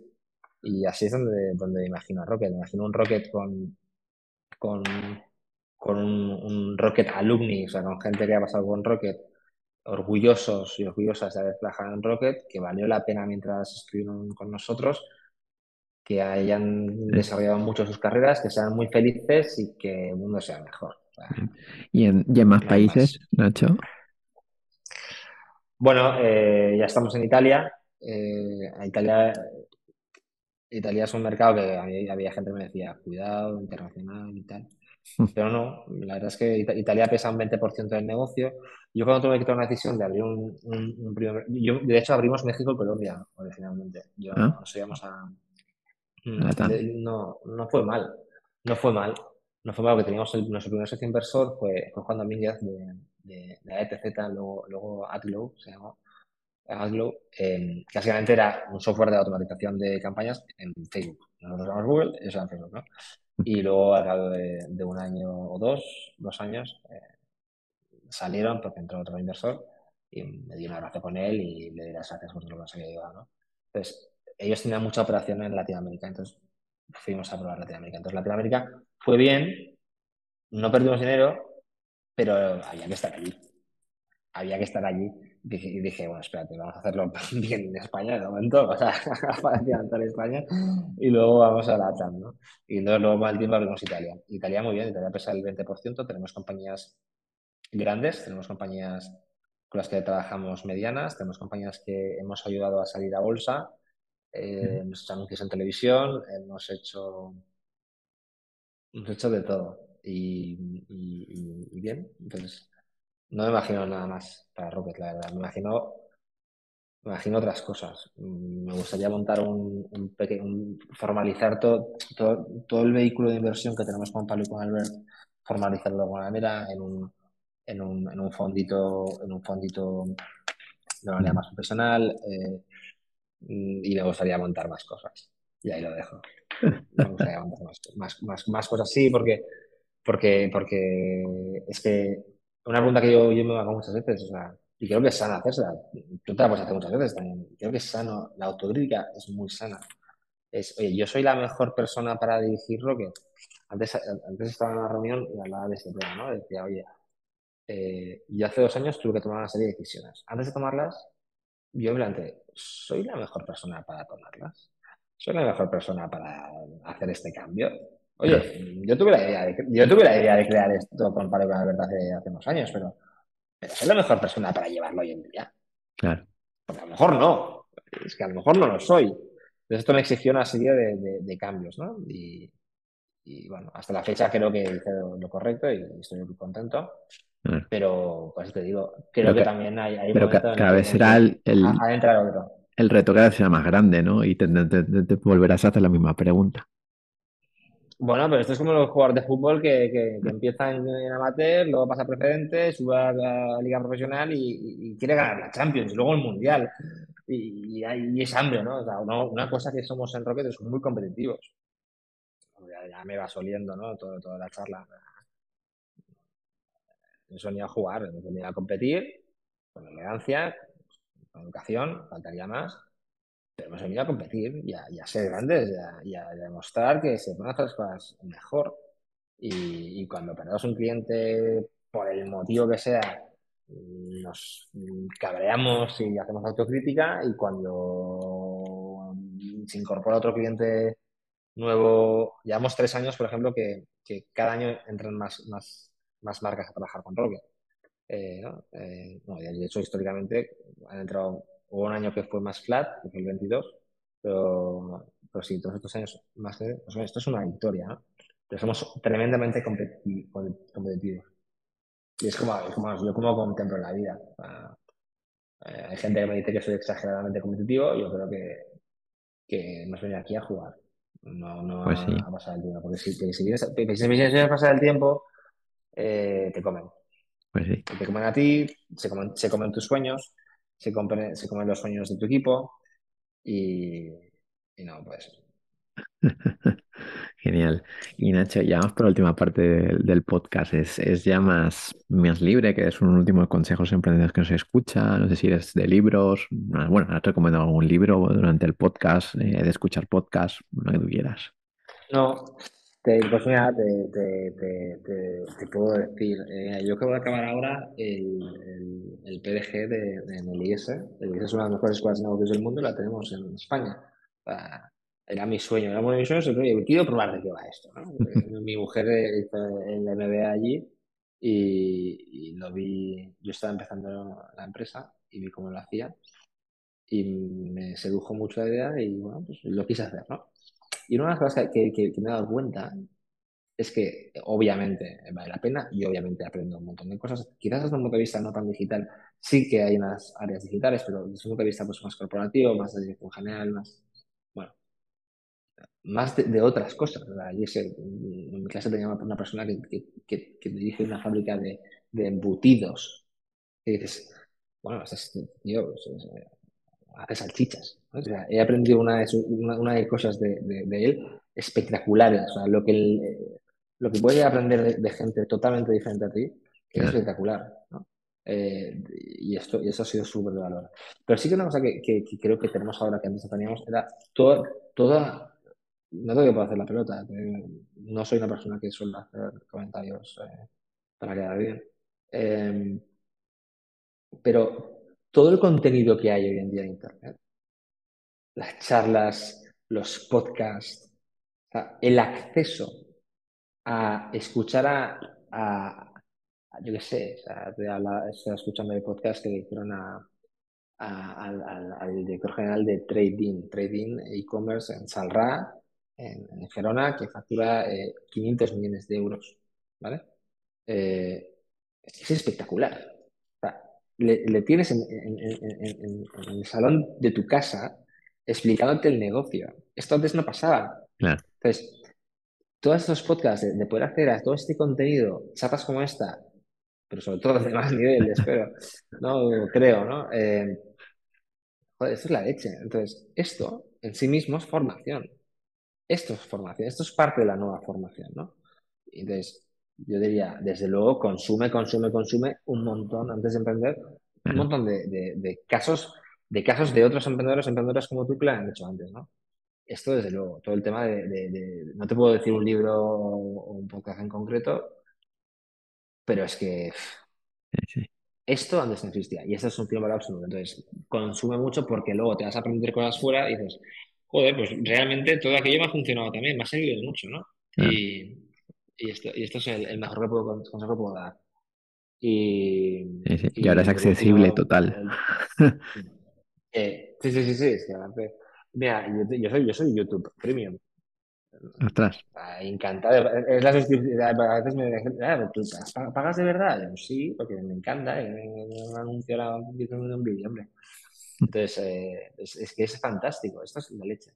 Y luego también para emprender, eh, te recomiendo siempre em, el sentido común, o sea, es lo que más te va a ayudar. Pero el criterio, tener criterio propio, o sea, no tomes decisiones. Es una cosa que siempre recomiendo a, soy mentor y advisor en varias compañías, soy de consejero en varios sitios, ¿no? En startups. Eh, ten criterio propio. O sea, no, no es que me han dicho que. ¿Cómo que me han dicho que? ¿Cómo vamos a- que te digan A, vete a otro que te diga B, vete a otro que te diga C y luego crea tu criterio. Pero para cualquier cosa, o sea, tengo que desarrollar eh, Sí, una tienda online. Ya sé que es Shopify, tío. O sea, ya sé que es Shopify. O sea, Shopify está arrasando el mercado, ¿vale? ¿Y, y- y quién es el mejor proveedor de Shopify en España? Pues no lo sé. Depende de tu perfil. O sea, a lo mejor tú, a lo mejor uno, otro.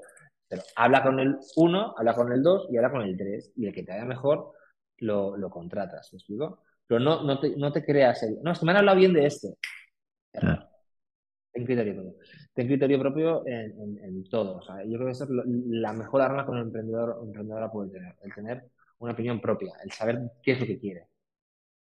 Volviendo al principio, como para cerrar el círculo, si tú sabes dónde, dónde quieres ir, llegas antes. Claro. Y, y- nadie, nadie, nadie más que tú sabe lo que pasa dentro del negocio. Es que, por mucho que opinen desde afuera. A ver, a ver, a, a veces, a veces ni tú mismo, ¿eh? A ver, no, no, es verdad. A mí me dijeron una vez, mira, cuando paséis de 60 personas, vas a perder el, el- el contacto, ¿no? de- con la gente. Y Mm, ¿qué dices? Ni, ni de broma. ¿no? Eh, sí. eh, matemática, ¿eh? Llegó un momento que entraba por la puerta y decía, ¿quién es esta chica? No, esta es Inés. "Ah, ¿y qué hace? No, tal. Entonces, hasta allá, hola, ¿qué tal? Soy Nacho. Ah, hola, hola, mira, soy Inés, tal. Entonces, no te enteras, ¿sabes? Sí. Entonces, lo que tienes que hacer es detectar esos momentos y, y controlarlos, ¿no? Entonces, a veces, nunca se perder, nunca vas a poder llegar a, a controlar, con el crecimiento de la compañía no vas a ser capaz nunca de, de controlar el, el íntimo detalle. Pero por eso, todo lo que te decía de, de cuadros de control, de tener datos que midan las cosas importantes, te permiten oler si vas bien o vas mal. Ahora no me voy a meter en el mundo del dato. Ah, sí, mira, eh, Fernando de la Rosa, un in- muy buen amigo mío, un amigo mío, eh, brillante. Yo le llamo eh, el profesor, porque es un tío que es, buenísimo.